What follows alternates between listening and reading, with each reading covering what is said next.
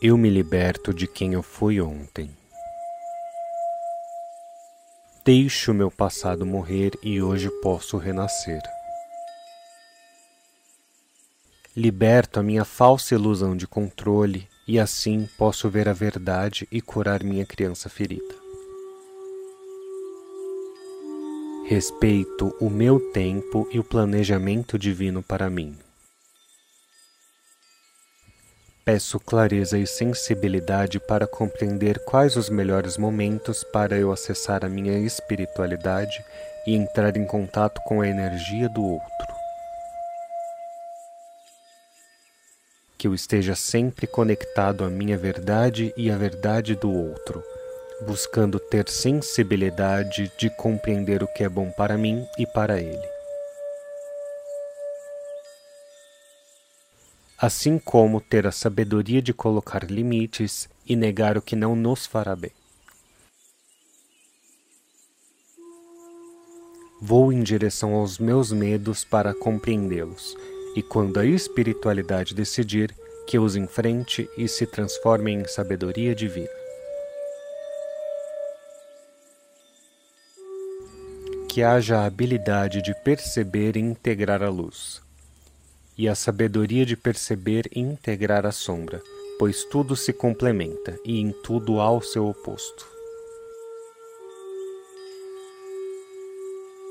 Acolho minhas sombras e medos para me curar. Compreendo as sombras e medos do outro para ajudá-lo no seu processo de cura. Essas experiências e observações me evoluem.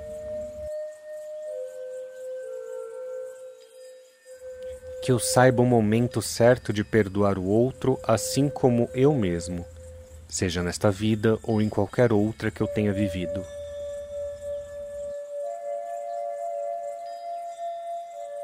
Que neste momento eu me conecte com a energia da libertação e da compaixão, onde me liberto de qualquer tipo de culpa ou mágoa